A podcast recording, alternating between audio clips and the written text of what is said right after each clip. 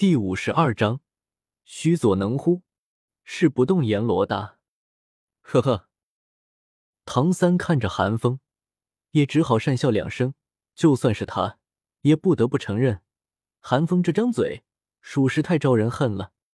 赵无极不理韩风，韩风也没有继续撺掇赵无极，只是自得的笑了笑，并没有因为自己莫名其妙月年限吸收魂环而生气。反倒显得有些开心。韩风之前还在犯嘀咕，一个普普通通的一千五百年灵甲牛，凭什么能够给予自己这么强大的魂技？现在真相大白了，韩风也算是因祸得福了。唐三看到韩风的表情，就已经猜到韩风心中在想什么了，温和的笑了笑，对韩风说道：“韩风，看你这样子，你的第三魂技肯定很强大吧？”此时，小五和宁荣荣也凑了上来，一脸好奇的看着韩风。韩风得意的一咧嘴：“两千两百年的不动恶灵牛，如果不强大，岂不是对不起他偌大的名头？你小子能不能别装神弄鬼的？”赵无极也好奇韩风会得到什么魂技，不轻不重的低喝了一声，手掌便要朝韩风拍去。到底是什么魂技？赶紧拿出来瞧瞧！韩风一个闪身躲过赵无极的魔爪，嘿嘿一笑：“您可瞧好嘞！”熊赤天之盾瞬间显形，黄黄子三枚魂环散发出摄人的气息，便是唐三，在寒风武魂的热浪之下，也皱起了眉头。下一刻，第三枚紫色魂环亮起，寒风周身突然涌现出火红色的魂力。那魂力以寒风为中心，猛地大涨。轰！一声巨响，巨量的魂力在空中成型。寒风身后出现了一尊看不清脸庞的火焰虚影。那虚影只有上半身。寒风站在地上，正好在虚影丹田的位置。虚影高五米，右手持盾，左手空悬，仿佛随时都会砸下。什么？什么东西？寒风闹出来的动静惊醒了马红俊等人，巨大的响声将他们从睡梦中唤醒，一脸惊容的从帐篷中跑出来，还以为是泰坦巨猿又杀来了。而当他们看到寒风身后火焰虚影的时候，又都愣住了。这是什么？疯子，你这是吸收魂环成功了，还是被恶鬼附体了？戴沐白也有些迷惘。唐三虽然震惊于寒风第三魂技的气势之强，但还是为戴沐白解释道：“这就是寒风的第三魂技。刚刚我们想看看他跨越魂师极限获取的第三魂技拥有什么能力，吵醒了你们，对不起。”戴沐白摆了摆手，表示不必在意。马红俊则是走到寒风面前，伸手想摸了摸寒风身后的火焰虚影，却被奥斯卡打断了：“胖子。”你忘了唐三给你的教训了？听到这句话，马红俊顿时胖脸一僵，悻悻的收回了手。而听到这句话的韩风，则是隐晦的看了看唐三，看来唐三并没有因为自己的原因失去八蛛毛。小五则是迫不及待的问道：“韩风，你这个第三魂技叫什么啊？看起来好威风啊！”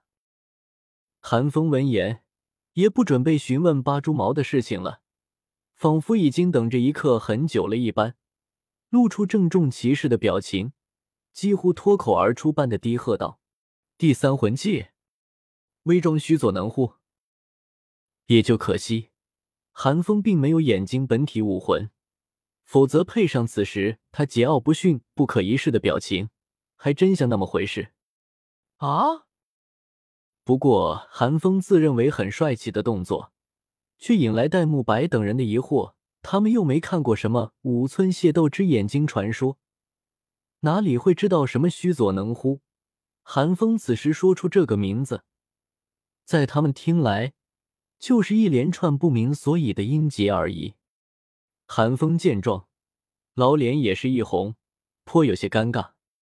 可可，众人不给面子。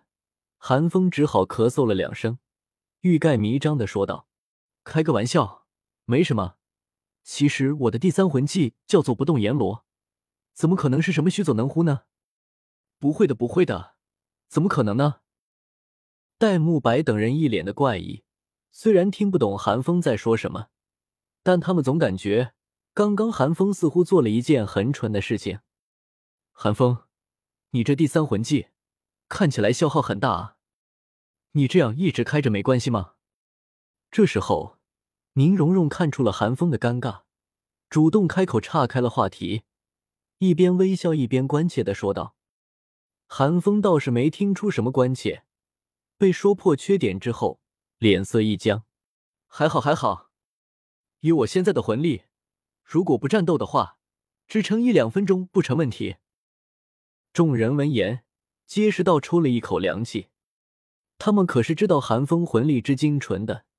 几乎相当于同阶魂师的数倍，三十级的时候总魂力就已经不比戴沐白少多少了。现在吸收了第三魂环，魂力必然更进一步。赵无极早就告诉他们，等寒风吸收完魂环，至少也会拥有三十三级的魂力。这么算起来，寒风的魂力比起普通魂宗也相差无几了，竟然都只能在不战斗的状态下。支撑一两分钟，就这魂技，若是换给马红俊、朱竹清他们，怕不是刚刚发动，就直接被榨干了吧？倒是宁荣荣嫣然一笑，只是说道：“那我的第三魂技就选增幅魂力吧。”因为寒风的原因，宁荣荣的第三魂环本来是打算选择增幅防御的，但现在宁荣荣改主意了。众人听到宁荣荣的话，都很识趣的安静了，期待着韩风的反应。但他们没想到的是，除了韩风，他们之中还有一个铁直男。小崽子，能不能别卖关子了？知道自己魂技消耗大，还开着在这聊天，能不能赶紧说说你第三魂技的效果？这可是星斗大森林，不是学院。众人看着赵无极不耐烦的样子。皆是心中忧叹，活该单身一辈子。你们听好了，我的第三魂技可就厉害了。看见这面盾牌了没？它能完全格挡所有间接攻击，物理的直接攻击也能免疫百分之五十。除此之外，还能给我增幅百分之百的力量。寒风意气风发的说道：“间接伤害。”马红俊有些不解，说：“你笨，你还不信？”就是类似你的凤凰火线、老大的白虎烈光波之类的魂技攻击。奥斯卡没好气的拍了马红俊一下，低声骂道：“马红俊倒是没工夫反击奥斯卡，反倒是震惊的瞪大了眼睛。那岂不是说，没错，面对拥有这个魂技的寒风，他的敌人只能选择和他近战。”唐三冷静的分析道。听到唐三的解释。以戴沐白为首的几人皆是咽了口口水，艰涩的说道：“和疯子近战，破得了防吗？破了防，挡得住寒风的蓄力盾击吗？挡得住蓄力盾击，寒风还能变身炎龙侠，更别说寒风的第三魂技，还能免疫百分之五十的物理直接伤害了。”戴沐白甚至已经开始思考，现在的自己硬碰硬。能不能打得过寒风？我！满意的看着众人的反应，寒风收起了不动阎罗。唐三显得冷静许多，来到寒风身边，问道：“寒风，你在吸收魂环的时候，有没有遭受幻境攻击？或者说……”蹭！下一刻，唐三放出八蛛矛，呈现在寒风面前，继续问道。你有没有获得类似这种东西的物件？看着唐三背后的八蛛矛，寒风瞳孔一缩。唐三倒也不在意，只以为寒风是在惊讶于自己背后的蛛毛。没有啊，你碰到了。我吸收的时候就觉得这个魂环吸收起来有些困难，更别说什么幻境不幻境的了。寒风半真半假的说道。他的确没有从不动恶灵牛身上获取外附魂骨，倒也不算骗了唐三。要怪就怪大师教了唐三那么多东西，偏偏没告诉唐三什么是外附魂骨。